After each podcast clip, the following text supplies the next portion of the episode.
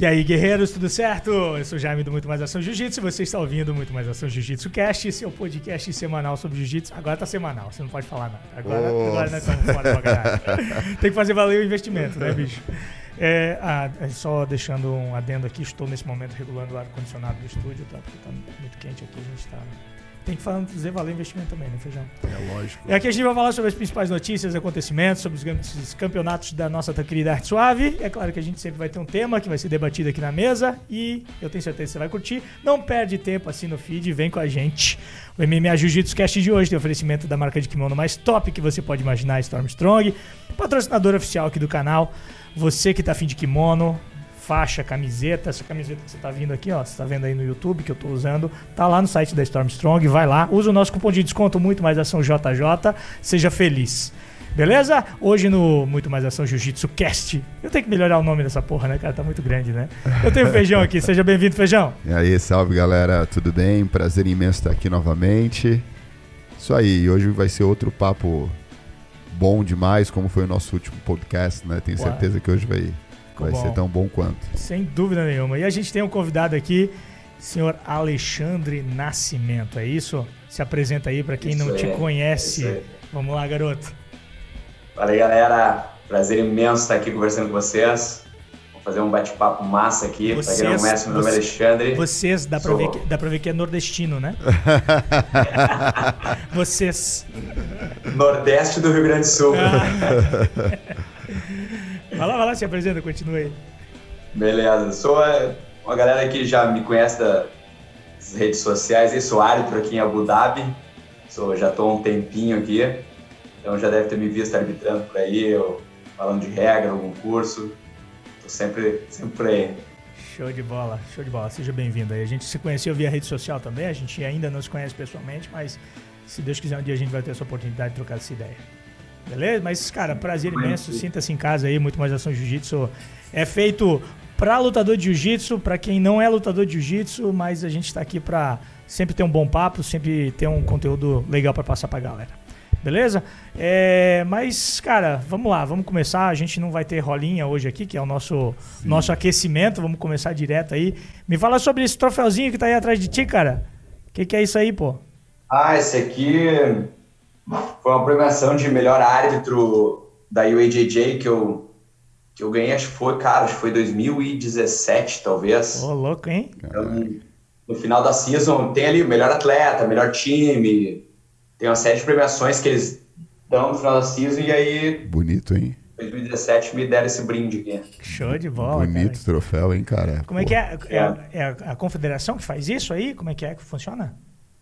É, a UAJJ Federation, no final do, da season, tem o ranking, né? Aí tem lá o melhor atleta adulto, melhor atleta master, masculino, feminino, melhor time. Então tem o red carpet, que chama aqui o, o tapete vermelho após o World Pro. E aí que o World Pro seria o, o último evento da season. E aí tem uma festa lá no, no Emirates Palace, uma festa bem bacana, vai um monte de convidados.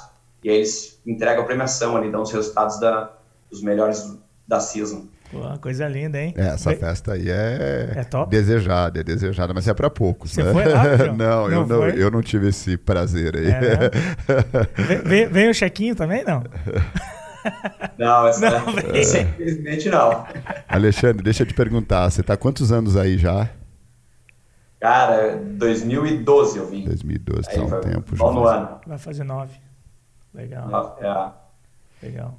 E já, e já era árbitro aqui antes ou, ou foi aí, daí começou a se envolver mais com, com, com as competições? Não, na verdade, eu, eu cheguei já de árbitro aqui porque eu era dos poucos que já arbitrava no Brasil. Então, não sei se você lembra, antigamente, tu fazia o, o curso da, da CBJJ, tu, tinha o, o, tu, tu passava ou para regras, ou Sim. quem tirava acima de 8, 5, se não me engano, recebia o diploma de árbitro. Então, eu já tinha esse diploma de árbitro, arbitrava na Federação Gaúcha, nos eventos locais no interior lá. E aí, quando eu cheguei, cara, eu, aquele negócio, o cara quer fazer um, um extra, né? Sim, E aí sim. já perguntei de campeonato e tal. Duas semanas depois, o segundo final de semana depois que eu cheguei já tinha um evento. Aí dei um jeito de, do- de achar ali o chefe de arbitragem para me apresentar e falar, olha só, já arbitro no Brasil e tal. E ele, pô, chega aí. E naquela época, a maioria daquela galera que arbitrava eram os coaches aqui, os professores, não tinha Sim. ninguém que realmente era um árbitro com curso, formado, acho que uma ou outra pessoa ali. Então eu já cheguei já com uma bagagem, então já fiquei lá de, de árbitro central ali desde o início, desde a minha segunda semana. Legal. Então, por essa bagagem, desde lá acho que eu arbitrei, sei lá, 99% dos campeonatos que tiveram aqui, aí não saí mais do tatame.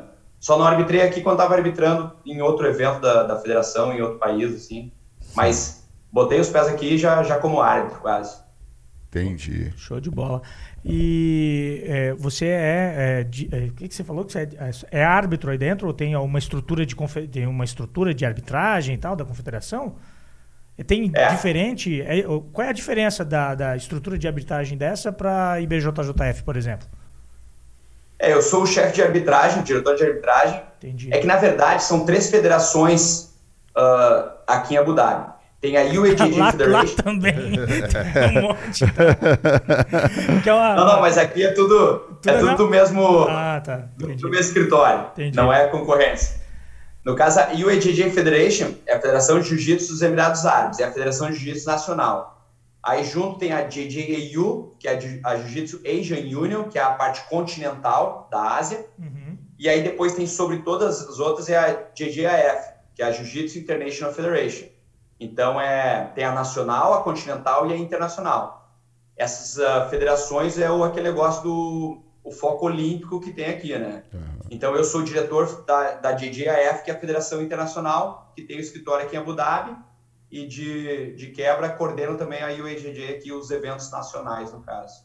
Hum, Fala um pouco mais sobre esse foco olímpico aí, cara. no- como- como é que funciona aí? Ah, desde o início, Caras. vamos lá. É, agora, antes a UAJJ tinha eventos no mundo inteiro, certo? Esses International Pro e tal, as trials aí que tem gramado, todos os eventos. Aí o que aconteceu? Foi desmembrado agora. Os eventos internacionais se transformaram numa empresa que faz os eventos, que seria a AJP, desde o ano passado. Então ela saiu da UAJJ. A UAJJ é um órgão do governo, né, na verdade, ligado ao Ministério dos Esportes aqui, é um órgão oficial do, do esporte aqui do, do país. E aí, para fazer esses eventos internacionais, foi criada essa empresa que é a JP, então se separou. Eles têm até já regra diferente, tem um outro escritório lá, então é uma outra parada. Aí o AJJ está alinhada com a DJAF. A DJAF tem um foco olímpico. Então, a regra é o nosso, nossa regra do Brasilian Jiu-Jitsu, tanto que eu, é uma coisa que eu cuido bastante para manter a, a regra original. Uhum. Ah, ela tem, na, na parte continental, na Ásia, a gente já está em vários eventos olímpicos, dentro do Comitê Olímpico da Ásia, a OCASIA. Então, agora em 2018 foi o marco que a gente participou do Asian Games. O Asian Games seria o equivalente aos Jogos Pan-Americanos aí no Brasil. Acima deles, só os Jogos Olímpicos. Então, abaixo tem os Jogos Continentais, caso Pan-Americano aí, e para a gente a, a- o Asian Games. Fora o Asian Games, a gente está no Beach Games, no Indoor Games. Games. agora em maio seria na Tailândia. O que mais? Então, são todos eventos ligados ao Comitê Olímpico da Ásia. Então, Legal. fora os eventos olímpicos, a gente está também no World Games. World Games. é World Games também é, um, é, um, é uma, algo gigante, assim, vamos dizer, todos os esportes não olímpicos fizeram associação, igual aos Jogos Olímpicos, e criaram o World Games esse aí, que também a gente tem o Jiu-Jitsu. Então, através da DGF, a gente está entrando em vários desses eventos, agora entrou nos Jogos Universitários Mundiais, que é um evento também que tem uma liga mundial. Então, ela é focada nesses eventos de grandes, ahn, como é que eu vou dizer, essas grandes federações, não é de federações, mas é fora da parte esportiva. Seria mais ou menos que nem o boxe. O boxe tem o boxe olímpico, né? Que segue um outro caminho, e o boxe esportivo. Então, aqui, através da DGF, a gente está seguindo esse caminho olímpico aí, e através da JP é a parte do jiu-jitsu profissional. Cara, Mas é tudo, que tudo massa isso. Eu, não- eu, sinceramente, não sabia que tinha isso aí tudo, não, cara. É, é bem grande. É, eu acho que o principal é o World Games. Para quem já praticou algum esporte que não é olímpico, cara, é, eu acho que o marco maior é estar no World Games. Eu juro pra ti que eu não, não sabia nem que existia o World É, Games, cara. Sim, é. Eu É, para ser que olímpico. É, opa, eu acho que o som dele É fala. um mundo muito grande isso aí. Para mim também foi novo. A gente começou em 2014 no Beach Games, foi o primeiro. E desde lá, cara, é uma descoberta atrás da outra. Só pra te ter noção, no Beach Games do Vietnã, 2017, se eu não me engano, o Thomas Black, que é o, o presidente do, do Comitê Olímpico Internacional, o, o, o cara, ligado? foi lá, assistiu algumas lutas de jiu-jitsu, entregou algumas medalhas ao final do evento para alguns atletas. Então, assim, é, isso aí tem um valor simbólico muito grande. Parece nada, ele estava passando em vários esportes. Ele viu, né, cara? Ele sabe que tem, né? Sim, é. ele sabe que é tem, ele sentiu a emoção de ver uma luta e ele viu que tem um público que assiste. Porra, cara, que massa. Alexandre, deixa o eu te cara perguntar. sabe muito, ele, eles, ele, eles realmente sabem a realidade do nosso esporte. Então, aí por trás tem muita política também, não é só Ah, o desenvolvimento do esporte. Então, mas esse valor simbólico dele sentar com o presidente aqui da DJU, uh, conversar um tempo, assistir umas lutas, dar uma medalhinha, foi, é um valor simbólico muito grande. Eu vou fazer uma pergunta. É, hoje, para ser olímpico, precisa-se estar em 74 países, né? Eu acho que é, se eu não me engano, salvo. Tem que estar nos cinco continentes. E né? nos cinco continentes, e ser praticado por 74 países. Eu acho que o jiu-jitsu, com certeza, ele, Ele ele, está. já, ele já está aí. É, não sei através de qual confederação, se da IB ou se da UAE. É, a pergunta é: você acha que o caminho mais rápido vai ser via, via Emirados Árabes, pela confederação de vocês? Ou você vê um esforço também da IBJJ em tentar colocar? E agora, para concluir, você é a favor ou contra? Eu posso eu falar antes? Eu não vejo esforço nenhum da IBJJF nesse sentido. Sinceramente, né? É, e eu agora, sabendo, né, ouvindo o Alexandre falar, é que eu, que eu vejo que os caras fazem muito mais do que a gente sente aqui, né? É, eu já, eu Eu, sei, que já a estava pergunta, ciente. eu sei que a né? pergunta não foi pra mim, mas fala aí, Alexandre, que, que você que vive isso Na mais do que a verdade, gente? O que eu vejo essas federações aí, na verdade, são empresas, para começar. Não são federações oficiais de um governo, de um Ministério dos Esportes, por exemplo. Então, o foco já é totalmente diferente. Então, eu, eu não sei, na verdade, não estou lá dentro, não, não, não vejo se eles fazem algum trabalho em prol disso, não, pelo menos não, não chega aqui para a gente, entendeu?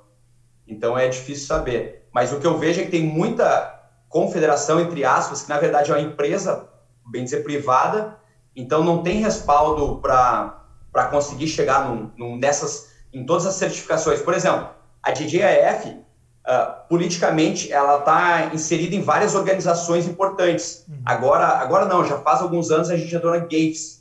GAFES é uma associação de federações internacionais esportivas. Só para resumir, quem está na GAFES é a FIFA, a FIA do automobilismo, então a Federação Internacional de, de, de boxe. Então, assim, ó, Muito dinheiro. é só, as maiores federações do mundo tão- fazem parte dessa GAFES. Nós da DGF também. Então tem todo esse jogo político atrás que, que a- a- tem um pessoal trabalhando por aí. E quando a- o, o esporte está em vários países, em todos os continentes, aquela coisa, beleza, tem que ser, mas não é bem assim também. Só para te ver agora no Japão, não, para a França foi aprovado o, o breakdance, ali, o, o dança de, de rua, dança de, não sei, um esporte assim, sabe, de dança. Eu nunca ouvi falar num- numa federação de dança. De repente eu estou sendo ignorante, Estamos. mas uma, eu vi uma entrevista do. Foi do Thomas Bless, se eu não me engano.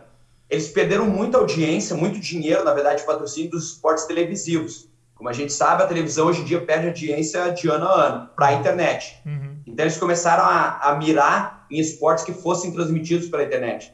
Que no futuro eles consigam ganhar dinheiro com streaming, com patrocínio via internet. Porque na televisão, os tradicionais futebol, vôlei, estão perdendo audiência ano a ano, no caso, perdendo dinheiro, perdendo patrocínio. Então, por isso que eles miraram no skate, que entrar agora no. No o skate, para mim, eu, eu sempre curti skate, acompanhei, mas eu não, não vejo o skate como uma organização de federações ou de campeonatos uh, como tem o jiu-jitsu, entendeu?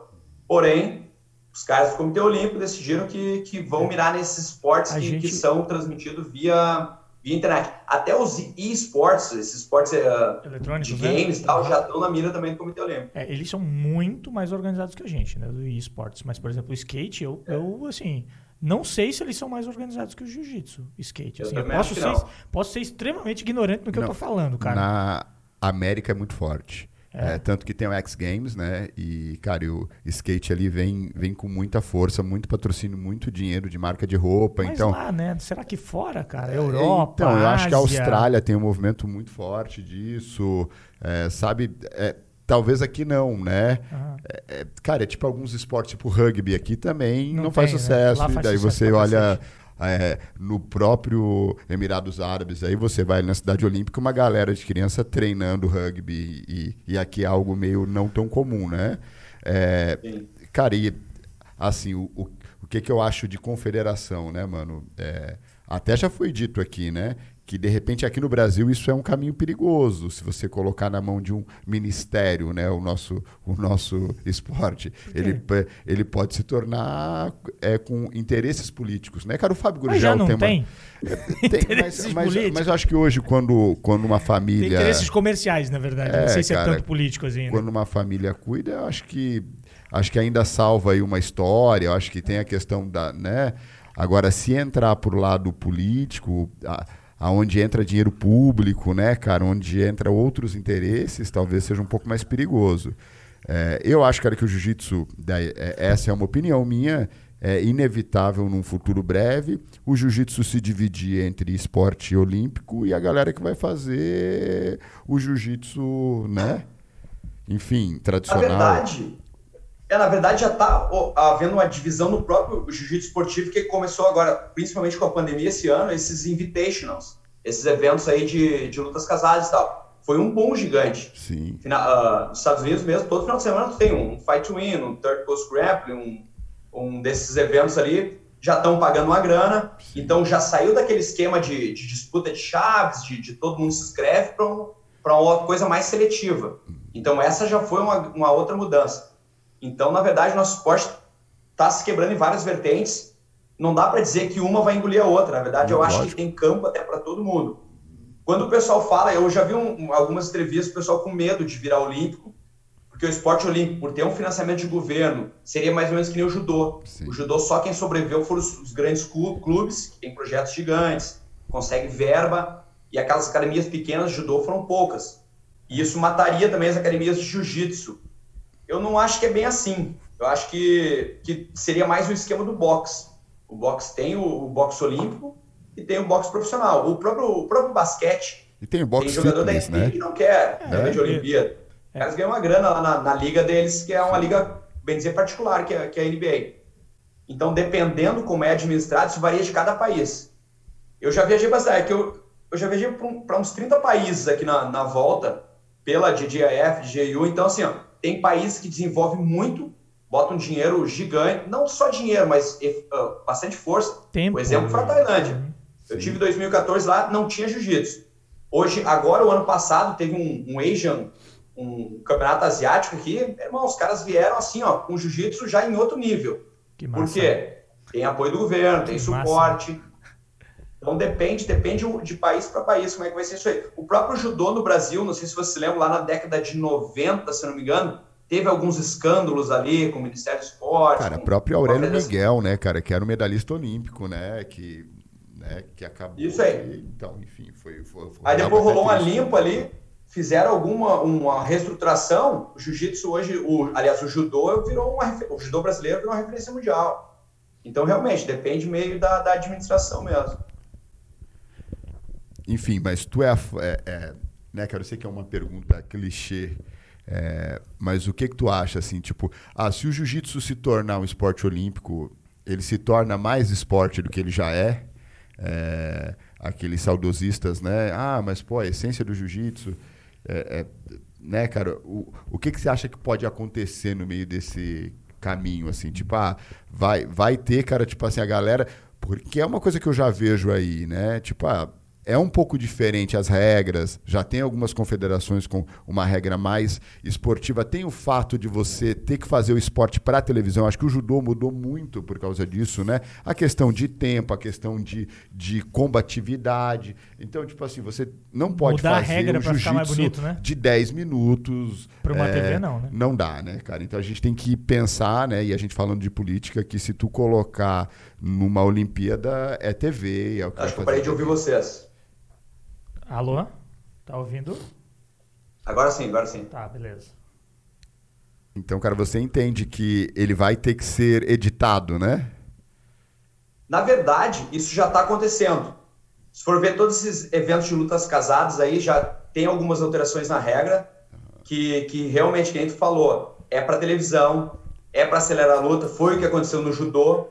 é um movimento difícil de conter, porque se tu quer vender, se tu quer atrair um público que não é do esporte, na verdade, tem um público leigo, tem algumas mudanças.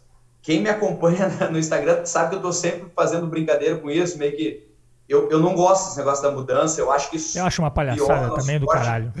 O cara. Ô, velho. O podcast não... é dele, ele fala eu mesmo, hein? O que eu quiser. Ah, ah, cara, eu não. Eu, eu, às vezes tu tá num campeonato, no, tá assistindo uma, um evento lá, tu não sabe mais o que vale e o que não vale. É, tá ligado? Tu não é. sabe, cara. Às vezes num lugar vale, no outro lugar não vale. E aí o, o próprio atleta isso deve confundir, cara. Porque Nossa. o cara treinou tá na cabeça dele que aquilo é possível. Ah, não, mas naquele evento não pode. Ah, mas no outro pode. Sim. E o árbitro, como é que fica nesse negócio? É tipo um cara é que joga a bola aí, e, e, cada torneio é uma bola diferente, é uma né, bola cara? diferente. Não, aqui é, o escanteio é cobrado com a mão. É, Lá então, o escanteio é cobrado com o pé.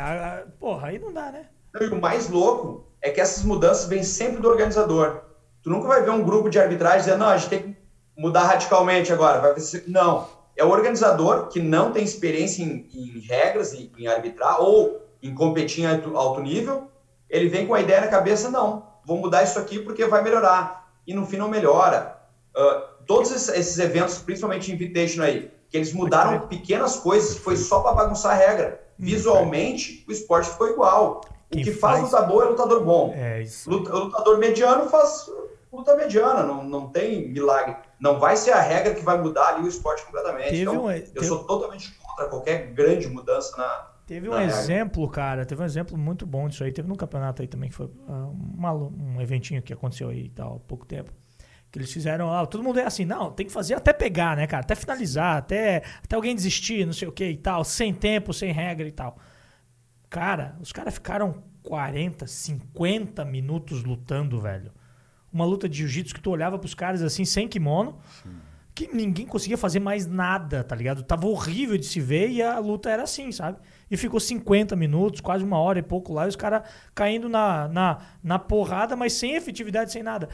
Porra, não dá, né? Quem é que vai querer assistir na TV um troço é, desse, cara? Mesmo, mesmo tu pagar um pay-per-view, né? Pra quem não sabe a história do UFC, quase que não deu certo por causa disso, né, cara? Porque era aquela questão de tempo, pay-per-view caiu nas lutas finais ou na luta final lá no começo e quase que foi um fracasso, cara, por causa de, de, de, dessa coisa de não ter o tempo, né? Então o tempo ele é importante para o ser humano, né? Eu sempre falo que se você chega em qualquer lugar e fala que vai levar 30 minutos, você sabe que vai levar 30 minutos. Agora, quando tu coloca algo, ah, cara, vai demorar. É, né? É e é o que acontece muito. Agora, deixa eu fazer uma pergunta. É, a gente está falando muito sobre atleta aqui. Agora, para árbitro também, né, cara? Você aí que está no circuito e imagino que deve chegar, oh, agora a regra mudou. Agora, né, cara? Então, se sentar primeiro é vantagem. Cara, deve ser difícil também, e, e, e ainda mais você, como coordenador, ter que transmitir isso para a galera. É, na verdade, na federação aqui, então, que nem eu falei, eu cuido muito para a regra ficar o mais original possível, basicamente é a mesma que tem aí no Brasil, mas eu vejo colegas árbitros, por exemplo, que do Rio de Janeiro, que tem várias organizações, a galera na Califórnia, principalmente, lá tem aquelas NAGA, uh, várias organizações lá que a regra é totalmente diferente. Os caras não entendem, o organizador, que o árbitro ele não é uma máquina. Então, vai, às vezes tem. Porque existe movimentos ali que tu vai quase no instinto. Uhum. Tu já, já, é automático, é que nem competir. Tu compete pra caramba, tu vai entrar um movimento ali que, que tá no teu sangue. E arbitrar é basicamente a mesma coisa. Tem um scramble ali, tu já sabe mais ou menos o que vai fazer. Aí o cara mudou uma regra ali tu não tem como pensar, tem meio segundo para dar o resultado, para dizer que foi ponto, vantagem, o que for.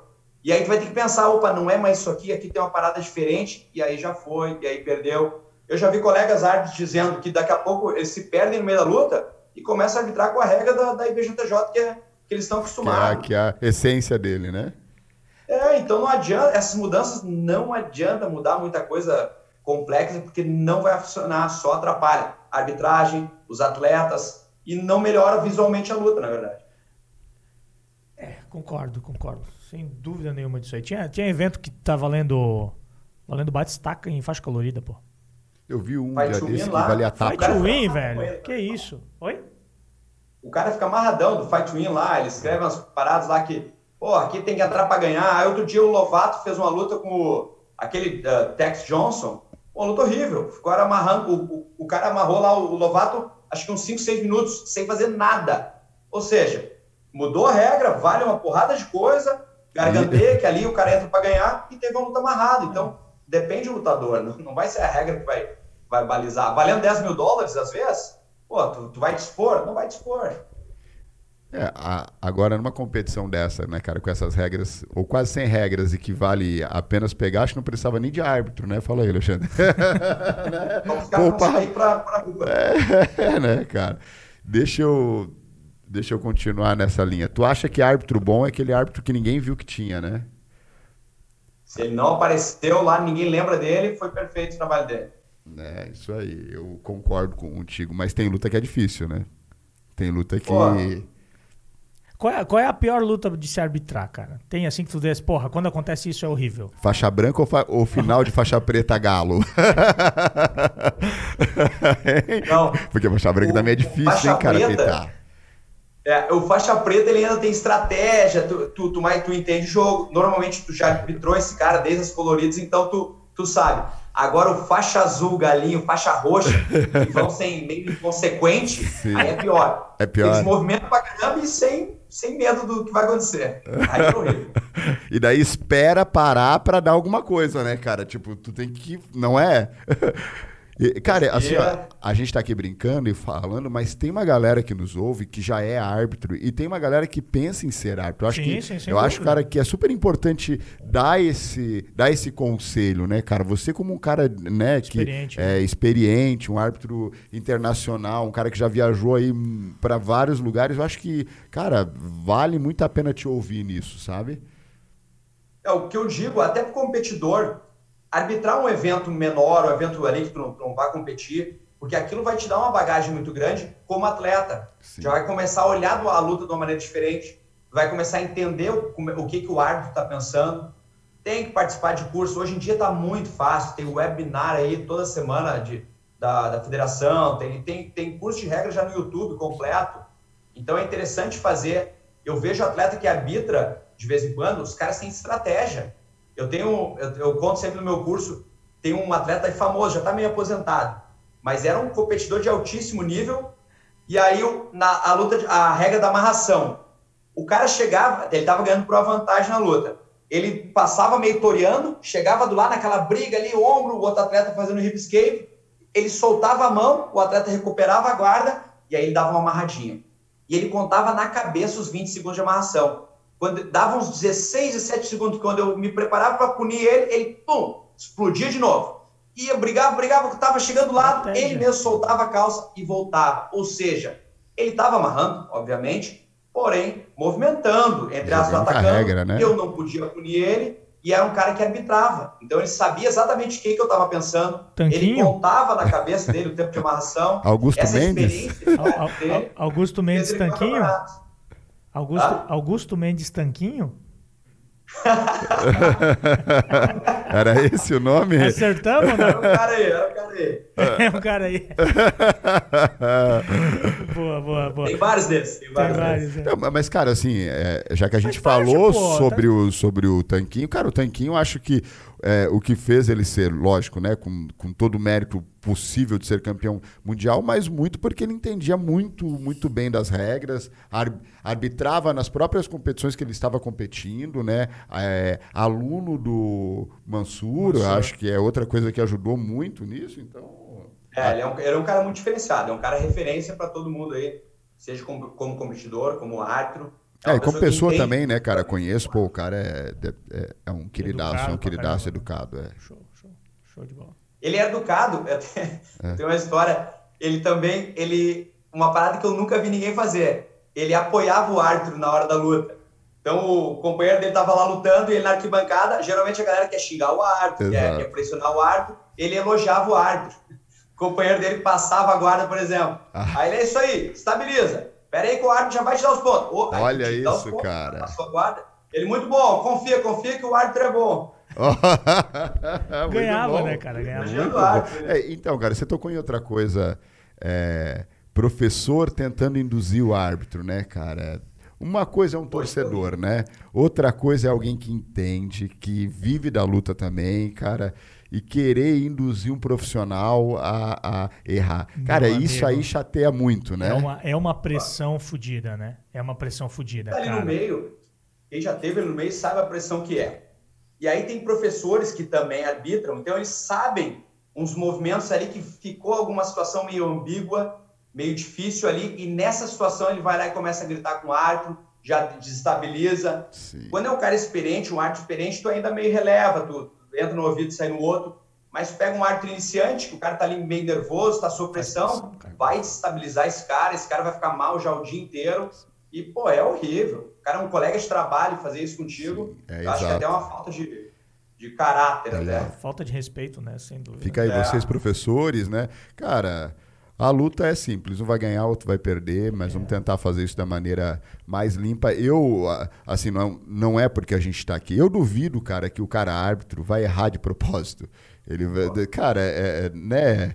é, lógico, o É erro faz difícil. parte, mas assim, Até porque o, o grupo de árbitros se protege muito. Ninguém quer ter um cara que com uma fama ruim naquele grupo ali. sim. Porque a gente quer elevar o nível do, do, do grupo que a gente está. E aí, quando vê que tem um colega daqui a pouco mal intencionado, esse cara, se, se for pego mesmo, ele vai para a geladeira, ele vai sair fora. O próprio grupo vai, vai tirar esse cara do grupo. Então, dizer que o, aquele árbitro ou outro é ladrão, tá roubando, eu, eu particularmente não conheço, pelo menos aqui nunca tive assim, gente, o cara roubou por querer, o cara rouba porque de mal intencionado. É muito. A nossa regra é muito difícil. E toda hora tem gente nova chegando. Qualquer campeonato vai ter um- uma galerinha ali que, que é menos experiente. E esse pessoal é suscetível a, a erro de vez em quando. Então, dizer que esse cara, o que, o que foi um erro, dizer que ele foi de propósito, é, é bem, pô, é bem complicado, chateia bastante. É, você tocou um assunto aí, eu já vi, cara, o contrário também. Agora você falou sobre, de repente, um árbitro não é tão preparado, daí o professor vai lá e faz aquela pressão, e eu já vi o árbitro e tirar a satisfação com o professor, cara, isso é outra coisa que também é péssimo. Cara, você tá Também. ali fazendo o seu trabalho, você é profissional, tudo bem que tu conhece o cara, às vezes tem até uma, tem até uma rivalidade, mas, cara, infelizmente não é o certo. Porque o contrário também não é legal, né? De... Aí vai o profissionalismo ali do, daquele grupo. Então, tem, tem organizações que dão um apoio maior para a galera se profissionalizar. Então, quanto mais profissional tu é, tu, tu recebe. Por exemplo, na- aí no Brasil, na IBJJ, tem o RTP, é o Referee Training Program. É um programa de treinamento só para os árbitros antes do evento, não é aberto aos outros. A gente também tem o DJF Standards, que é a padronização do- dos nossos árbitros. Hum, Então, nesses encontros, a gente não fala especificamente só de regras, mas fala de comportamento, ah, comportamento dentro, postura dentro do tatame. Então, uma série de coisas que envolve não só a regra, mas o que envolve o teu trabalho como árbitro. E uma delas é isso aí, não, não dar bola para a arquibancada, não responder. Qualquer problema, chama o coordenador, o coordenador vai lá falar com esse, com esse professor que está sendo, às vezes, desrespeitoso. Cara, tem uma, tem uma história. é, como é que é o nome do, do árbitro de Florianópolis ali? Ah, eu carequinha, lembrar. pô, esqueci o nome dele, cara. Que gafe. É, porra, eu tava no, tava no campeonato aqui, ele tava arbitrando, alguém tava lutando, acho que era o Paulette tava lutando, Sim, alguma coisa eu assim. lembro. Aí, cara, aconteceu uma situação lá e tal. Aí eu comecei a gritar: porra, tá errado, tá errado, não sei o quê. Brother, ele pleno, cara, continuou e tal, tal. E aí continuou. Eu disse: porra, tá errado, professor, era dois pontos. Era dois pontos, era Não, três. o cara tinha feito uma puxada. Sabe quando o cara tá de quatro apoio, daí o outro vem de trás e puxa pra trás, assim? É uma cena bem feia. É, eu- não lembro o que era, cara. Eu- Mas é legal. É, tipo assim, eu disse, não, tá errado, tá errado, não sei o que e tal. Ah, encheu o saco. Aí, cara, ele não moveu, velho. Ele só olhou de lado assim pra mim e continuou. e continuou arbitrando e tal. Aí terminou a luta para daqui pra de lá. Ele foi lá com toda a paciência, na mesa de arbitragem. Ele pegou a regra. Eu lembro, eu tava ele do seu me, lado. Ele me procurou, ele foi lá e disse assim, ó. Mostra "Ô, onde é que- Amigo, tá vendo aqui, ó? Nessa página aqui, nesse local aqui, o cara fez isso, isso, isso. E aqui tá dizendo Que pode. que pode. Tá? Eu lembro disso. Eu Aí, cara, eu olhei pra ele e disse assim: Obrigado, desculpas, você ganhou um fã. Porque, porra, velho, foi foda, né, cara? O cara, o cara podia não ter dado bola, Exato, tipo, fez o exato. serviço dele e tal, mas ele fez questão de me mostrar onde tava. Para Eu que achei isso legal você não errasse mais. né? É, eu achei isso Exato. legal pra caramba. E eu, é, e eu vou continuar errando, porque eu não lembro que. não, eu lembro. Sacanagem. Alexandre, cara, me diz. é, vamos mudar um pouco de assunto, tá falando de arbitragem, mas me diz o que que. Como é que você sentiu vontade de ir para aí, cara, para Abu Dhabi e tal? Como é que rolou essa parada? É, você já dava aula aqui? Como é que foi isso aí? Conta um pouco pra gente. Então, foi um meio um sem querer querendo. Eu tinha minha, minha equipe no interior do Rio Grande do Sul, né? Você é da onde? Você, você é da onde? Eu sou de Rio Pardo, é a 150 quilômetros de Porto Alegre. Ah. É uma vila. Sim. Ah, mas é perto, né? É perto da capital. É. Aí eu já tinha minha, minha academia ali, dava aula ali já há um tempo. E aí, isso foi 2011, eu acho. Naquela época não tinha, tinha rede, acho que tinha Orkut. Você estava começando no Facebook, não tinha muita rede social. Tu se informava de jiu-jitsu pelas revistas ali, a Grace, Grace e, a, e a Tatame, né? Tatame. Então eu tinha mania, chegava do meu treino de, da noite, doloridão e tal, sentava um pouco no computador ali para dar aquela relaxada, e ali ver o que tinha na Grace, na Tatame, e aí, pum, apareceu uma janelinha ali que que tinha uma comitiva de Abu Dhabi que estava indo para o Brasil fazer entrevista à procura de, de professores para o projeto. Eles iam contratar, se não me engano, 80 professores. Foi o primeiro boom do, do, do projeto. Isso, eles iam fazer entrevista na sexta em, em, no Rio, em São Paulo e no sábado no Rio de Janeiro, uma coisa assim. Ou sábado e domingo. Eu fiz Acho que era sábado e domingo. Você fez essa? E eu tava no, não, era na sexta. E eu tava na, isso era uma quarta-feira. Aí eu olhei, porra, eu quero fazer essa entrevista. Aí tinha os requisitos lá. Experiência com aula. Pô, tinha minha academia. Experiência com criança, se eu não me engano. Isso. Faixa preta e que falasse inglês. Eu preenchi os três requisitos. E aí, pô, vou pro Rio de Janeiro. Só que eu não tinha dinheiro. Aí isso era quarta de noite. Na quinta eu, dei, eu fiz um corre para conseguir uma grana, para conseguir pagar passagem para ir. E aí eu consegui. Quinta de madrugada eu peguei minha motinho, me fui a Porto Alegre, saí duas, duas, três da manhã de casa de moto e fui para o aeroporto para pegar o primeiro avião para o Rio de Janeiro na sexta-feira. Então, estacionei minha moto no aeroporto, perdi o primeiro voo, peguei o segundo. Aí fui para o Rio. Já fui de Kimoninga e já ficar lá no, no Della Riva dando treino. Tinha um hostel lá que eu, que eu ficava. Então, pensei, faço a entrevista, passo umas, alguns dias dando treino e volto, né? E aí, peguei um ônibus do aeroporto lá do, do Santos Dumont até para Copacabana, era no hotel em Copacabana ali na sexta-feira. E aí desci ali o ônibus, perguntei pro cara, me largou na frente do hotel. Eu pensei, pá, vou dar uma olhadinha dentro, só como é que tá o clima. Vou lá no roça, tomo um banho, boto uma roupa legal e volto. E aí cheguei, tinha um rapaz atendendo ali, ele, aí perguntei como é que tava, ele, cara, tá vazio, antes estava lotado, faz agora a entrevista, os caras estão de bobeira ali. Um brasileiro que tava na recepção. Sim. E eu, não, pô, cheguei agora de viagem, cara, desde ontem de noite viajando, vou, vou tomar um banho. Não, vai agora, tipo, vai agora, vai por mim, porque vai lotar isso aqui. Beleza, aí fui, fui direto ali. Aí sentei, tinha uma, uma, uma, moça do RH, uma filipina, que até pouco tempo trabalhava na Palmas aqui, agora já foi embora. Aí sentei e conversei com ela. Aí ela, contei a história, eu tô viajando, tô, tô vim lá do, do, sul do Brasil, tô viajando faz umas 12 horas. Aí ela, pô, tu quer muito esse emprego mesmo? Eu, eu quero muito esse emprego. Aí falava com ela, depois falava com o supervisor, que era um brasileiro que tinha aqui, o Júnior Ciência. Aí sentei ali, e aí o Júnior olhou, ele escutou a conversa e falou: Pô, tu, tá, tu, veio lá do interior do Rio Grande do Sul agora, essa noite? E eu vim, cara. Eu, pô, então tu quer esse emprego mesmo? Eu quero esse emprego mesmo. Aí anotou na ficha ali. E aí foi isso. Aí fui pro hotel, já fiz a entrevista. Aí um tempo depois o pessoal me chamou. E aí foi aqueles trâmites que tem de papelada. E depois deu certo vir para cá. Foi na primeira tentativa. Na, na primeira, primeira, tentativa já deu certo. É. Você fez duas, né, Feijão? Eu fiz é, duas presenciais e uma via Skype. É. é. fiz uma via Skype. Foi também. tipo a dele, assim? Ah, cara, foi um pouco mais rápida, assim. Não, mas essa, mas essa foi muito parecida com a dele também, assim, nesse mesmo sistema de descobrir rápido e, e daí chegar lá nervosão, né? Hum, mó galera. Ainda bem que ele levou sorte que não tinha tanta gente, né? É, mas, cara, era um sonho, né? Era um sonho de, de, de, estar fora. Pô, cara, eu vejo uma galera que tem esse sonho, né, cara? Uma galera que consegue. Uma galera que não consegue, às vezes, porque não consegue falar inglês. Não é que todo mundo que está aí fala inglês, né? Mas, assim, é, é, ajuda bastante se você fala inglês, né, cara? É, na verdade, o teu, o teu nível de inglês vai te largar no, numa posição melhor, dependendo. Sim. Então, vai ficar, num, por exemplo, no, no projeto escolar vai ficar na escola do centro, que aí todo mundo fala inglês.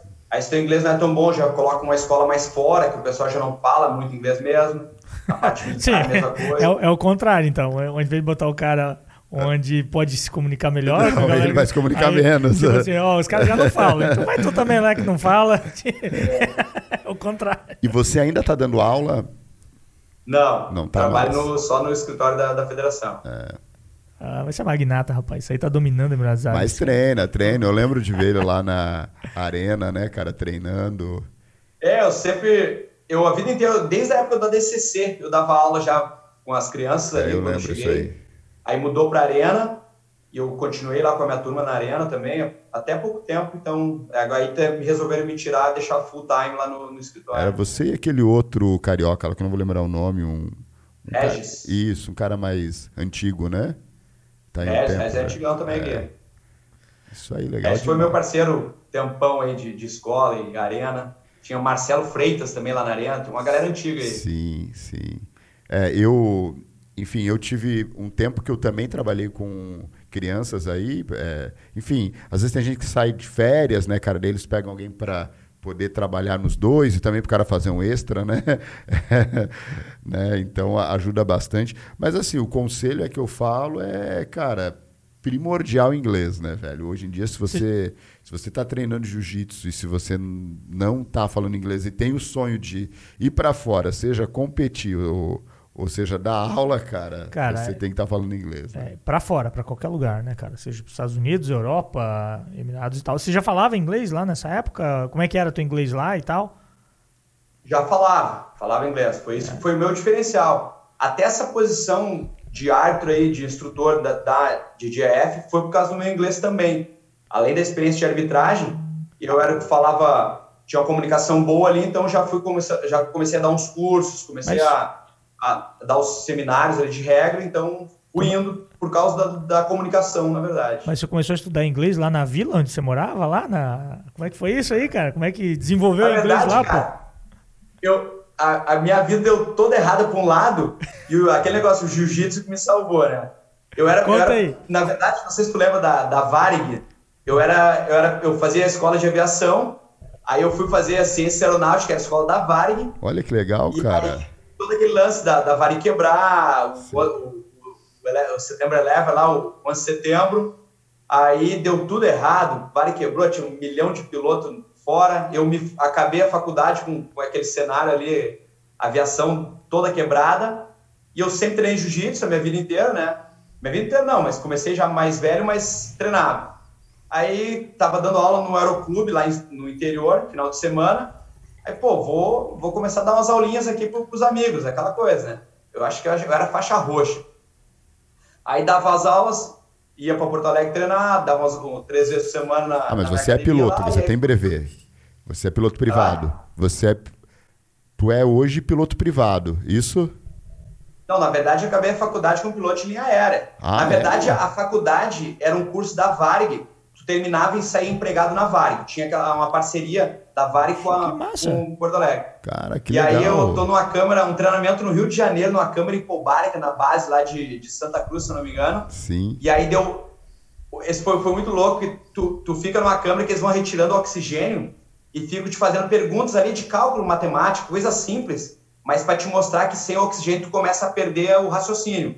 E aí eles vão tirando, tirando, aí eles vão fazendo as perguntas para ti. Daqui a pouco um, um major lá fala: olha só, os Estados Unidos estão sendo atacados. Aí a gente começou a rir, não, é, é pegadinha do cara ali pra gente Faz parte do teste. no teste. Aí saiu dessa câmera assim, tava a base militar inteira do lado de uma TV ali. Caraca. Aí só foi isso. A aviação naquela época foi todo mundo pro, pro Beleléu. A Varig já tava mal das pernas, quebrou. Então a gente que tinha o convênio de sair empregado, Putz. acabou o convênio, acabou o emprego, deu tudo errado. E aí o jiu-jitsu que me salvou. E você ainda pilota hoje ou não? Não, desde aquela época já. Na verdade, eu dava instrução no final de semana aí para brevet e tal. Sim. E dava as aulas de jiu-jitsu durante a semana. E aí foi melhorando a academia, melhorando a aviação daquele jeito. E eu, eu, eu sou de família, não sou de família pobre, mas minha família não tinha condições de, de, ficar, de me bancar.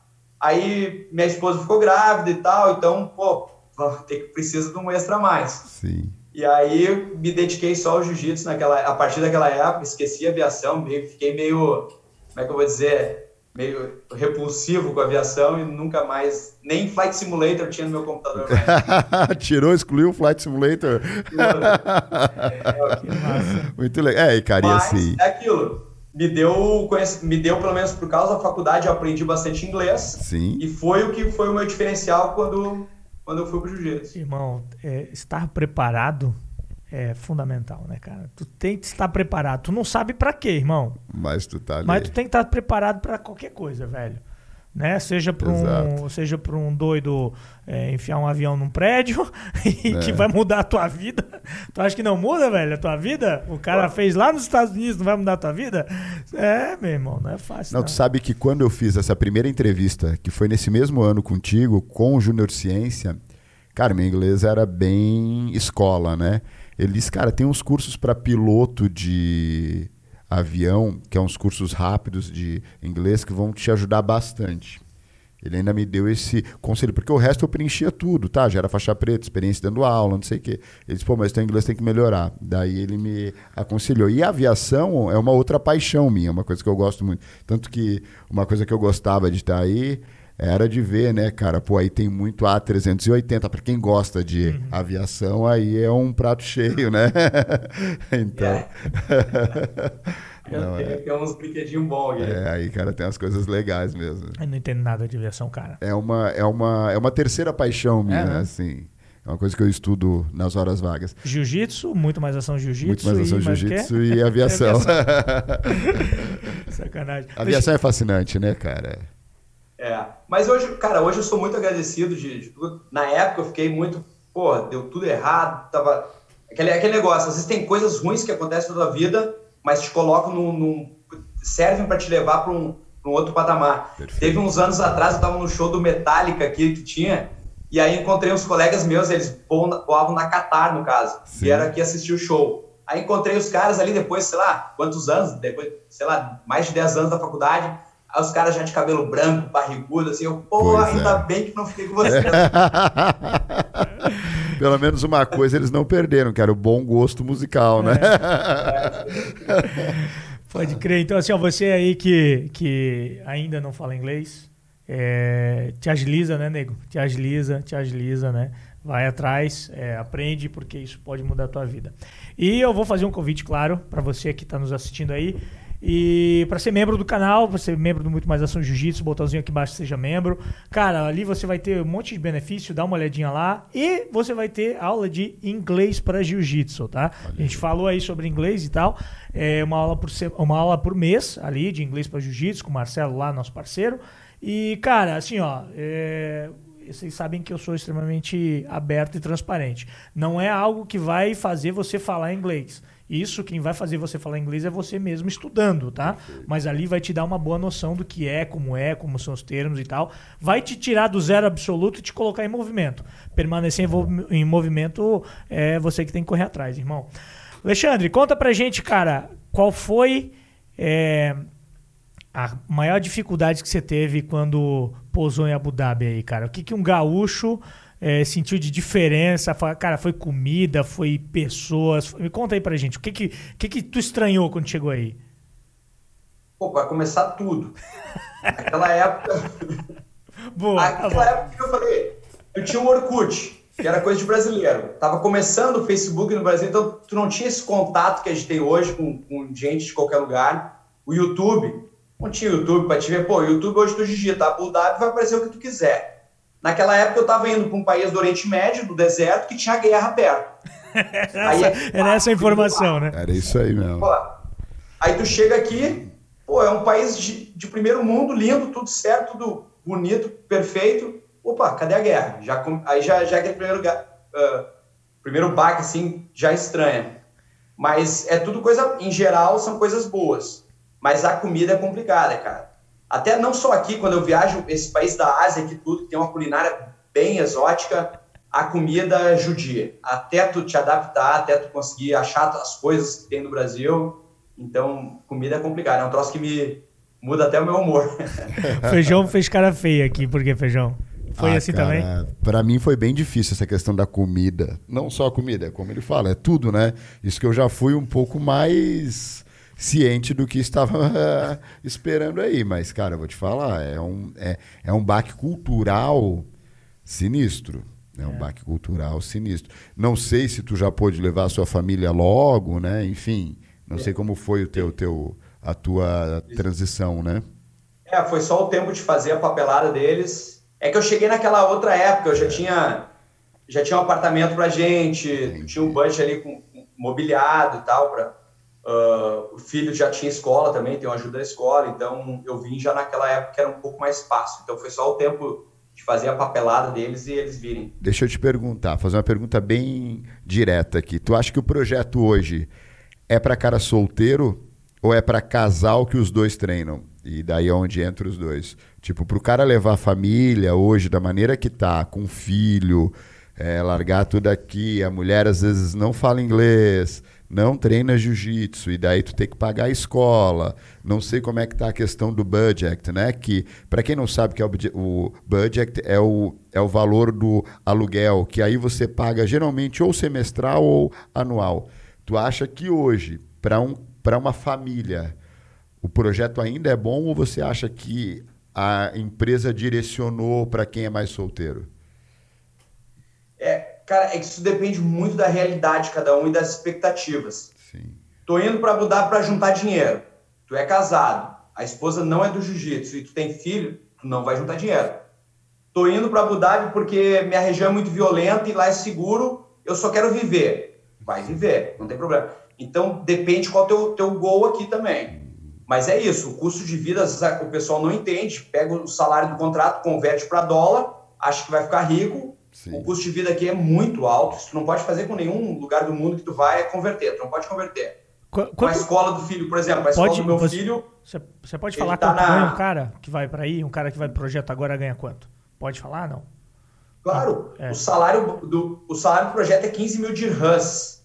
Isso em reais deve dar uns 17 mil reais, talvez. É, agora dá mais por causa da diferença do dólar, né? O dólar, é, quando sobe. Então agora eu acredito deve estar uns 20 alguma coisa. 20 mil reais. É, uns 20 mil reais. 20 mil reais. É, é 5 mil dólares, né? É, é tu pegar 5 mil dólares e hoje quanto daria? 5 vezes 5? 5 vezes 5, 25. 25, isso aí. 25 vai dar é, 27, vai. Acho que deve 5 dólares. Acho que 4 mil e tanto, se eu não me engano. Ah, é? Mas é aquilo, é, é baixo vida um apartamentinho assim. Eu, tô no, eu moro num apartamento dois quartos, bem simples. Só tem garagem, não tem mais nada.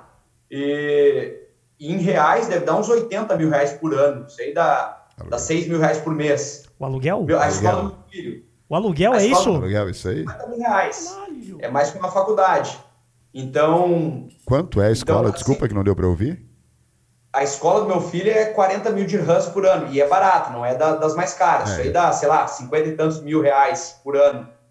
Então, é, o custo de vida é muito alto. Então, tu não pode converter. Mas então. E aí é aquilo. Tem que ver qual é o teu gol. É juntar dinheiro? Que... Aí, se os dois são do projeto, de repente você consegue. Que fique dito, né? Porque na minha leva, a promessa no contrato era assim: ah, vamos pagar a escola, vamos pagar é, passagem. Chegou aí mudou tudo. Mudou tudo, né? Então, tipo, tu foi com uma promessa de um valor de budget é, firmado tanto, e daí chegou lá, mudou, porque assim, importante falar agora também sem filtro, cara, que na, na última linha o contrato tava, tinha, uma, tinha uma frase assim: tudo pode mudar sem aviso prévio. é ou não é? Tu sabe bem como é que é. Tá rindo porque ele sabe como é que é. E daí tu vai com uma promessa, cara. Cheguei lá, ah, porque a família vai logo em seguida. Não, a família só vem depois de um ano. Como assim, cara? Minha família vai vir? Eu pedi a conta mais cinco vezes, sem mentira nenhuma, cara. Porque, cara, se fosse para ficar desse jeito, eu não ia ficar, sabe? Tanto que eu fui um dos primeiros que consegui levar família, levar filho, porque senão o cara ia bater o pé. E assim. A sua esposa estava grávida, né, Feijão? É, então. Quando você saiu daqui, não, né? Cara, cara para mim foi uma experiência, e daí eu falo por mim, não vou falar por ninguém. Para mim foi uma experiência terrível o começo. E, e depois, cara, para mim não melhorou muito, porque o lugar já tinha sido muito ruim, com tudo que eu já tinha sofrido, sabe? Pô, ah, não, cortar a escola. Pô, não vai ter escola, cara. É, não sei como é que tá agora, né? Ah, não, então, se você foi quiser quando alocar... você foi? É, 2014. Ah, é bom 2013, deixar registrado. É, né? É, então, eu falo a experiência para mim. Por isso que eu te fiz a pergunta antes. Ah, tá, é interessante para quem? pro cara com família. E eu, e, cara, e assim, ó, perfeito a sua colocação. Quero ir para viver, sei lá, moro em algum lugar que é muito violento, não vivo do jiu-jitsu, cara, vou ter uma qualidade de vida que talvez aqui onde eu moro eu não tenha, que não era o meu caso aqui. Eu fui e, e, e, assim eu fui atrás de uma experiência também. Eu uhum. sei que isso é importante, né? E eu também achava que o projeto era a, a pós-graduação do jiu-jitsu, né? Achei que ia chegar aí e não é bem assim também, né, cara? Então tudo isso foi me decepcionando, sabe? Mas é por isso que eu, eu já falo. É, depende muito das tuas expectativas, da tua realidade de vida. Então é difícil dizer vai ser bom para ti ou vai ser ruim para ti é muito pessoal. É, eu, eu tenho gringo que às vezes vem, eles só querem passar um ano aqui pela experiência de morar no, no Oriente Médio. Para eles está valendo, está excelente. Eu falei, tem gente que quer fugir da realidade que eles estão. Então, é muito pessoal. Depende de onde é que tu cai aqui também, para te gostar ou não. Às vezes, pô, te coloco numa, numa base militar lá no meio do deserto. Porra, aí já, já fica mais difícil. Ou numa escola, num lugar que ninguém fala inglês. Ou não, tu vem num lugar aqui, numa escola boa no centro, uma escola com umas crianças mais de alto nível, tudo depende. É, é, é muito relativo. Muda de pessoa, é muito individual a, a, o, o que, que vai sentir quando chega aqui. É, cara, eu acho que é perfeito. É, por, por isso eu não julgo é, quem não fica. É, acho que, cara, tem, tenho grandes amigos aí, é, Cromado, enfim, outros grandes caras, grandes pessoas que foram comigo e que eu sei, cara, que aí é melhor do que como eles estavam antes aqui. Para é, eles, Para eles, uhum. cara. É, caras excepcionais em todos os sentidos, no jiu-jitsu, como pessoas, e que de repente, pela localização. É, eu, cara, eu sempre brinco, né? Eu falo assim pro Jaime que a gente mora numa bolinha aqui, que é, que é o Vale, né, cara, em Santa Catarina. É, é, eu sei desse privilégio. E, e, e Meu assim, irmão mora aí, Blumenau. A, quem é teu irmão, cara? é um faixa preta Nova União, Marcelo, mas na verdade ele é bancário, na real, ele treina de hobby. Marcelo Nascimento. Pô, mas eu sei quem é, porque ele é parecido contigo pra burro, não é? Só que ele é, ele é a minha versão, só que mais forte e mais claro. Sim, eu sei quem é, eu sei quem é. Esse cara é teu irmão, bicho. Cara, que mundo pequeno, né? Olha isso, cara. Não, e, então, tipo assim, você sabe exatamente o que eu, o que eu tô falando é. pra ti, né, cara? É, é, é, é, é diferente pra mim. Tanto que quando eu comentava pros caras... A qualidade de vida aqui é boa. Ah, cara, eu quero ir embora, não aguento mais. Ah, também, tu é lá de Santa Catarina, é. tu é lá do Sul. Tipo assim, os caras também têm essa noção, sabe? É, então, eu tinha essa facilidade vezes... e também tinha a facilidade da minha sogra estar tá morando fora. Minha sogra morava na Alemanha, então eu também tinha esse plano B. Tanto que eu fui para lá passar um tempo lá, entendeu? É, é, é... Mas assim, o que eu acho legal, cara, e fica aqui legal falar, até para quem está aí, é tu ver a importância que o jiu-jitsu é, de você ser um faixa preta, que se comunica em inglês, tu pode abrir portas não só aí, em qualquer, qualquer lugar do mundo, cara né? Tu pode é ir para o Japão, velho, tu pode ir para a Tailândia, tu pode ir para, né? Você acabou de falar, pô, a Tailândia está desenvolvendo jiu-jitsu. Aí, galera, né? Cara, pô, eu tava no Sea Games. Sea Games é o Southeast Asia, os países do, do sul da Ásia. É um evento ligado ao Comitê Olímpico, é gigante, são os 13 países do sul da, da Ásia, aliás. Cheguei lá, tinham quatro brasileiros, era eu e mais, mais quatro. Um era, dois eram professores da, de Singapura, do time nacional de Singapura, um da, da Malásia e o outro professor, eu não me lembro qual outro país que ele estava, da Indonésia, estava de head coach do time nacional. Quatro brasileiros lá vivendo do jiu-jitsu, uh, participando dos jogos lá. Vivendo bem, né? Cara, eu tenho um amigo meu que está dando aula na China, ah, o Denis. Sabe sim, quem é? Sim, sim, né? sim, sim. Cara, vivendo super bem, sem empresa nenhuma, foi meio que na cara e na coragem, assim. E, cara, tá na China, tem o Bertani que treina lá também. E, né, cara, imagina o tamanho Bertani que é a China. Do sushi? Do sushi? É, o é? irmão, o, né? Irmão, irmão, é. irmão, pode crer. Então, tipo assim, imagina quando a China. É, que ela vai explodir em tudo, eu acho, né? Sim. É, cara, quando o jiu-jitsu. Quando pegarem gosto lá, lá parada. Né? Velho, sabe? Então eu acho que é um troço é, que. Porque já começou? Eu, eu ia fazer o, o Beach Games esse ano, agora em dezembro, era na China. Aí, por causa do, do, Covid, foi transferido agora para abril. E agora, há poucos dias atrás, eu, eu sou o technical delegate da. Eu não, eu não trabalho mais na arbitragem nesses eventos. Eu sou o, vamos dizer, o organizador do evento, da parte do jiu-jitsu. E aí eu sou, eu sou o technical delegate desse evento e do Indoor Games na Tailândia.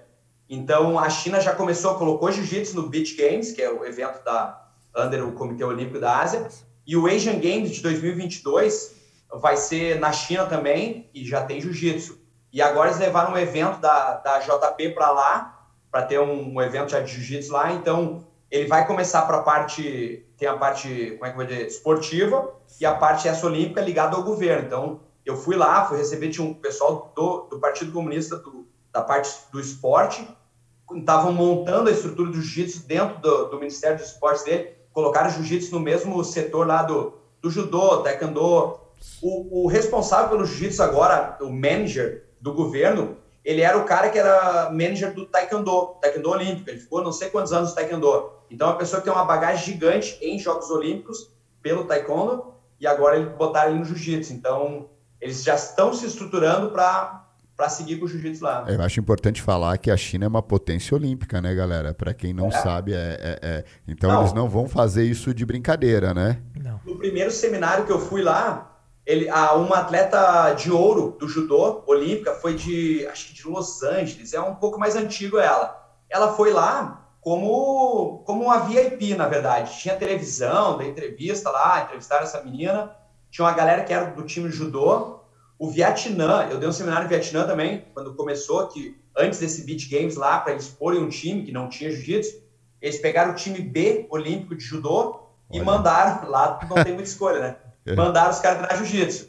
Aí eu até passei duas semanas lá dando seminário pro pessoal e tal, mas ou seja, é uma galera que já tem uma bagagem, porque são judocas, né? Sim, são duros, né, cara? Nacional, e só precisaram aprender um pouco essa galera talvez não vai ter um sucesso muito grande, porém as outras gerações que vierem dele já vão começar já num nível acima de quem começa do zero. Ó, então acho que fica aqui importante a gente fazer um registro. Olha como tu é um desbravador. É. Olha aí, ó. Cara, você acabou de falar, é um papo aqui descontraído e, pô, é um cara que tá levando o jiu-jitsu para vários lugares do mundo, cara. A gente gostaria de te dar parabéns, porque é, eu ganho com isso aí que você está fazendo no outro lado do mundo. Sem dúvida. O Jaime ganha, você aí, que, né, cara, a Storm ganha. É, então, é isso que a gente sempre fala, a gente precisa disso, né? Pô, e a Ásia é um mercado gigante, a gente está engatinhando. Tipo assim, já tive no Cazaquistão, Mongólia, todos esses países ali. Eu Cazaquistão é o, país, é o país do Khabib, né? Que diga-se de passagem. Não, não, ele é do Dadistão, lá ah, do, do Dadistão. Ah, perto é. da Rússia. É a Mongólia tem uns bravos lá também. Porra! A Mongólia é muito forte no judô, né? Muito forte. No judô é forte. Cara, o judô mongol é... É top eles 6, me né? convidaram, né? cara, para fazer. Eles têm, na verdade, é o judô, é tradicionalismo, mas eles têm um wrestling deles lá, que é diferente, que eles usam uma, só um, uma parada no braço aqui, sunga, e lutam na grama. E, só que é uma parada tradicional tem, tipo, vale um dinheiro gigante. Então eles vão para umas planícies assim, montam as tendas deles lá e fazem um festival assim de um fim de semana inteiro. O pessoal saindo na porrada no meio do gramado lá. Então eu tive num evento lá outro dia, até os caras me convidaram, que não, não deu certo, mas eu fiquei, fiquei muito, muito afim de ir, porque é bacana. Então, então tem todos esses países aí aqui. Uh, uh, por causa desses eventos do Comitê Olímpico da Ásia, colocando jiu-jitsu, fazendo um time nacional de jiu-jitsu. Tanto que eu traduzi o nosso livro aqui da DJU, tá, tá traduzido em, em árabe, em russo, em chinês. Agora traduzi para hebreu, para o Israel. Vai, Israel fechou uma parceria aqui com, com os países árabes, com os Emirados. Olha uma, isso, uma cara. Isso aí é, isso é mais do que jiu-jitsu, né? É importante falar, né? E o jiu-jitsu está servindo como link. Olha, Tanto que agora eles vão organizar um evento da JP lá, eu, eles ficaram de, de me levar para um, um, um seminário de regras lá, então eles vieram aqui, agora teve um evento há duas semanas atrás, veio três ou quatro caras só para assinar um acordo e competir num evento nosso local. Então, isso, o agreement deles, o jiu-jitsu está servindo como quase uma moeda de troca aí nesse, nessa parte política ali também. Tem um o Putin, cara que... quando veio aqui com, com o presidente também, fizeram uma apresentação de jiu-jitsu aqui para o Putin, com, com as crianças aqui dos Emirados. Então o jiu-jitsu está sempre como uma moeda política aqui pro. Que legal. Servindo é. como uma moeda política aqui. É, o Bolsonaro pro... teve aí e, cara, e uma galera de lutador foi, foi mostrado para ele jiu-jitsu, né? É, é, é então, aham. É, ah, importante falar que tem um gaúcho em Israel que ele dá aula e, cara, ele dá aula para alguns palestinos né? E, e, cara, e ele faz, imagina, né? A gente está falando de, de uma diferença histórica bíblica, é, e os caras treinam juntos e aprenderam a se relacionar numa luta, cara. Isso é, isso é muito louco. Olha, olha o poder que o jiu-jitsu tem, né, cara? E aí, pô, mano, e é de gente assim que a gente precisa de, de, de gente que vá, que leve, que leve o jiu-jitsu de verdade, que leve um jiu-jitsu bem instruído, com uma estrutura, né? Porque eu acho que isso é muito importante também falar. É, tem os problemas, como tem em qualquer lugar, aí tem, é, mas é, estruturalmente eu acho que vocês estão muito à frente nisso, né, é, cara? E assim, ó, eu, eu, eu, eu, me lembrou muito aqui, cara, nessa nossa conversa, me lembrou muito da última conversa que a gente teve com o Ali, né? Onde a gente falou do tema de que jiu-jitsu não é pra gente burra, né? Não é. Não é. A gente falou isso, né, cara? É, você que está ouvindo a gente agora, eu gosto de, sempre de conversar com as pessoas que estão nos ouvindo, estão nos vendo e tal. Você que está nos ouvindo agora, você que tem aí seus 22, 16 anos, sei lá quantos anos você tem que estar tá ouvindo, que é faixa branca, que é faixa azul, que faz do jiu-jitsu um, um hobby, que treina mais ou menos assim e tal, que não pretende ser é, um atleta profissional e tal. Você tá ligado que você está entrando num esporte que está mudando o mundo? Eu não estou sendo aqui, não estou não tô, é, é, querendo, querendo acho, me achar alguma coisa assim, porque eu sou do jiu-jitsu e tal. É, eu estou dizendo que ele está mudando o mundo para as pessoas que estão preparadas é, para ele, sabe? Sim. Então, assim, o Alexandre contou a história dele, que ele estava preparado, porque ele já vinha treinando jiu-jitsu e tal, e o jiu-jitsu mudou o mundo dele. Feijão, o jiu-jitsu mudou o teu mundo, ele muda o meu mundo, ele mudou o mundo do Ali. E assim, ó, você que está treinando jiu-jitsu, que, que curte treinar jiu-jitsu e tal, muito provável que você faça o mais difícil, cara, que é chegar numa faixa preta. Talvez você faça isso mais difícil. Não deixa de fazer o mais fácil nessa tua trajetória inteira, que é se preparar para outras oportunidades dentro do jiu-jitsu, que não só a competição. Sim. O jiu-jitsu está abrindo, cara, um mercado mundial, mundial, é, onde você pode explorar esse mercado, cara da melhor maneira possível e tirar, uh, uh, cara, os frutos melhores desse, desse pé, saca? Então, assim, só depende de você. E eu quero que daqui, cara, a, a seis anos, a dez anos, é, vocês me encontrem, vocês me encontrem eu, encontro Feijão, encontro Alexandre ou qualquer outra pessoa que tenha participado desse papo, e você vai estar tá vivendo do jiu-jitsu, você vai encontrar a gente vai dizer assim, porra, lembra aquele dia que vocês fizeram uma conversa, um podcast assim, assim, assado e tal? Aí eu vi o tamanho do jiu-jitsu e eu decidi daquele dia em diante mudar a minha vida, mudar a vida da minha família através do jiu-jitsu, né? É, então eu sinceramente espero que um dia eu ouvi isso de você que está nos ouvindo aí. Ia ser massa pra caralho. Ia ser massa pra caramba. Show. Tem bastante, tem bastante coisa na volta, que nem tu falou que dá pra, pra te viver do jiu-jitsu, que às vezes a gente não, não, não se antena. Não é só o lutador, você, eu só posso ser campeão mundial pra viver do jiu-jitsu. Não. Nem aqui, tu tá com, com um canal, com um podcast, tá fazendo toda essa parte da mídia. Quando é que tu imaginou fazer isso há, cinco, não vou dizer nem muito longe, cinco anos atrás? É, era, era, impensável. Impensável. Eu vou nesses eventos aí. Uh, tem cara que tem empresa de, de fazer vídeo de, de luta, o cara vai, vai para os eventos, tem pessoal que fotografa evento, e aí tu contrata lá para tirar foto de ti. Uh, o pessoal da Smoothcom, que eu conheço aqui, que faz o, os, o sistema de campeonato. São três lutadores, faixa preta, são praticantes de jiu-jitsu, faixa preta. Eles entendem de chave, entendem de campeonato, e, e um deles era formado em, em TI, é o David, né? Fizeram um, um, uma plataforma ali para campeonato, vende para o mundo inteiro, hoje é uma empresa gigante. Então, assim, está se criando vários business na volta do jiu-jitsu uh, que, que, que, é bom para todo mundo, na verdade. Não é só o lutador lá, campeão mundial, que. É a marca de roupa, é, cara, é, é a marca é tudo, de kimono, cara. é tudo, né? É, é tudo. É, e assim, ó, eu, eu, eu, eu, tenho, eu falo isso, né? Porque às vezes a, a Hum, eu, não, eu não vou dizer nossos professores, mas muitos dos professores é, só mostram uma vertente para o jiu-jitsu. Sim. Só mostram um jeito de você ganhar dinheiro com jiu-jitsu, mostram um jeito. É você ser bom, ser um bom atleta, que você vai ser um professor. É isso. Não fique limitado a isso. É só não isso. é uma verdade absoluta, recado. né, Não cara? é uma verdade fuja, absoluta. é, fuja disso. É. É, o cara, ah, mas eu não tenho potencial, eu comecei tarde, eu não vou ser campeão mundial. Cara, tranquilo, você vai fazer o jiu-jitsu. é, se você não quiser viver do jiu-jitsu, você vai fazer jiu-jitsu igual. É. É, né? E se você quer viver do jiu-jitsu, não, não é só pelo caminho dos títulos. Eu mesmo vivo do jiu-jitsu e nunca ganhei nada importante. Né? Então, é, e aí? Tá tudo certo. Olha eu lá de Rio Pardo, cara. Rio Pardo. Conhecemos Rio Pardo hoje. Rio Pardo não vai achar. Foi um baita cara de Rio Pardo. Não, olha tudo que a gente falou, né? Que a gente falou de aviação, a gente falou de, de culturas, a gente falou de países aqui que a gente nem sabia, de federações e de lugares e de competições, cara, que eu acho que 90% das pessoas que estão nos ouvindo não, não conheciam. Show de bola. É, é outro planeta, é outro, outro planeta esse, esse, essa parte olímpica que a gente tá, tá vivendo. Eu vejo você bater umas fotos e tal, botar aí. é, Não é de uma academia aí que você tem, né? Você hoje não dá aula, você tinha comentado, né? Tá só na parte de diretoria. Não. Treina lá com os caras, né? É isso, né? Treinar É. na arena e tal. Treino com a rapaziada, isso aí. É. Você é de que, de que. De que equipe? É alguma equipe? Era daqui? Faixa preta? Desculpa? Della Riva. Ah, Della Riva? Entendi.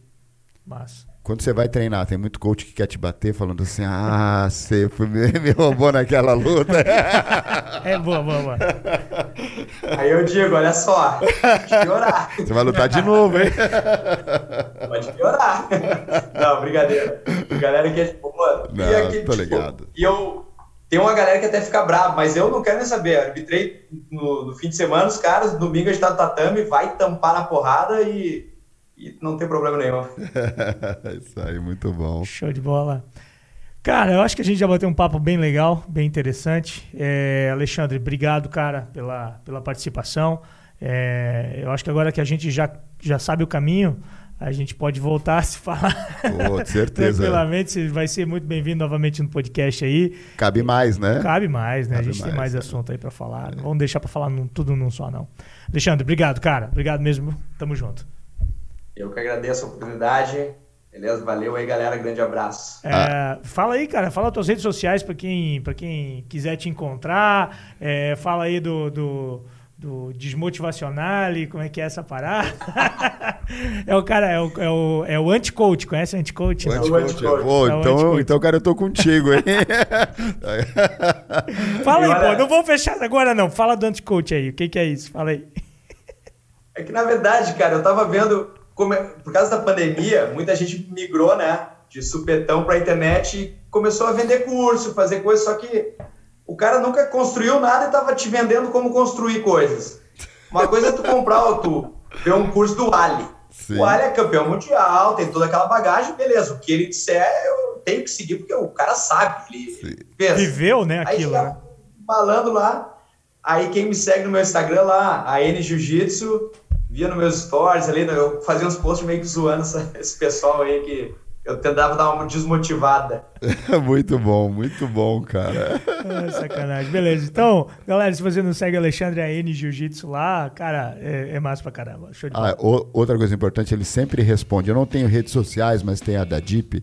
E sempre que eu tenho dúvida, cara, eu mando lá e ele de imediato, ele sempre tira dúvidas de arbitragem. Ele faz umas brincadeirinhas legais perguntando. Então vale a pena aí se você quer saber mais de regras, né?